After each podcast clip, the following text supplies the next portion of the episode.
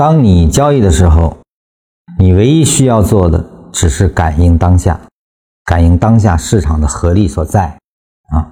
那么，如果当下你还想着前后啊，那你跳舞你也跳不好。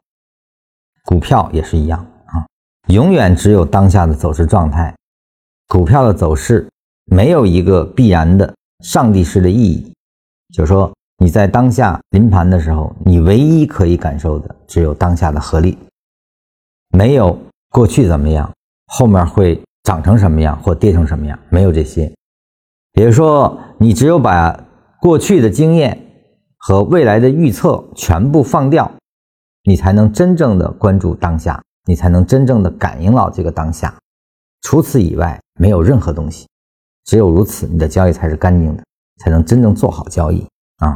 那么，禅师说，所有的意义都是当下所赋予的啊。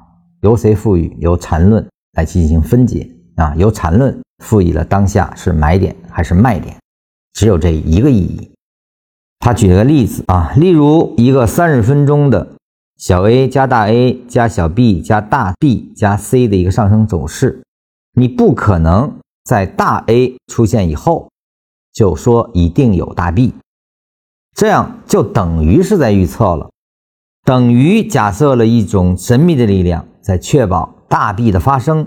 那这从交易的意义和预测意义来说啊，这根本是不可能的。所以很多人在问我，我怎么知道后面要走盘整还是走趋势啊？这个实际上都是预测逻辑在起作用。不要想这个，你只想现在该如何跟？现在是什么级别的买卖点？那么这个向上的运动是否产生背驰，甚至是否出现了反向运动的开启啊？你唯一的只是关注在走势生长中的每一个 K 线。它是如何生长的？只有这一个东西是你需要当下关注，只有如此，你才能真正做好交易啊。那么有人会问：那我走成盘整之后，我那小 B 段形成完了，我到底该走还是不走呢？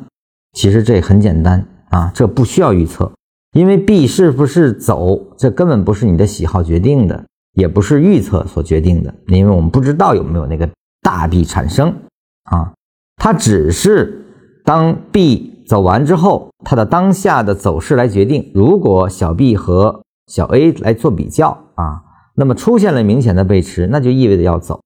b 比 a 同样的级别走出的空间却是小的，那就叫背驰啊。那么 b 完成了，这个完成是区间套来观察下的完成。完成了背驰了，那就走，没什么可聊的啊，否则就没必要走。我们可以继续考察啊，而考察 B 段的五分钟以及一分钟图，你就会明显的感觉到这 B 段是如何生长的，这就构成了当下的结构。只要这个当下的结构没有出现任何区间套下背驰的条件，那就一直等，走势自然会在三十分钟延伸出足够的力度，使这个。背驰变成了不可能啊！这都是自然发生的，是无需去预测的。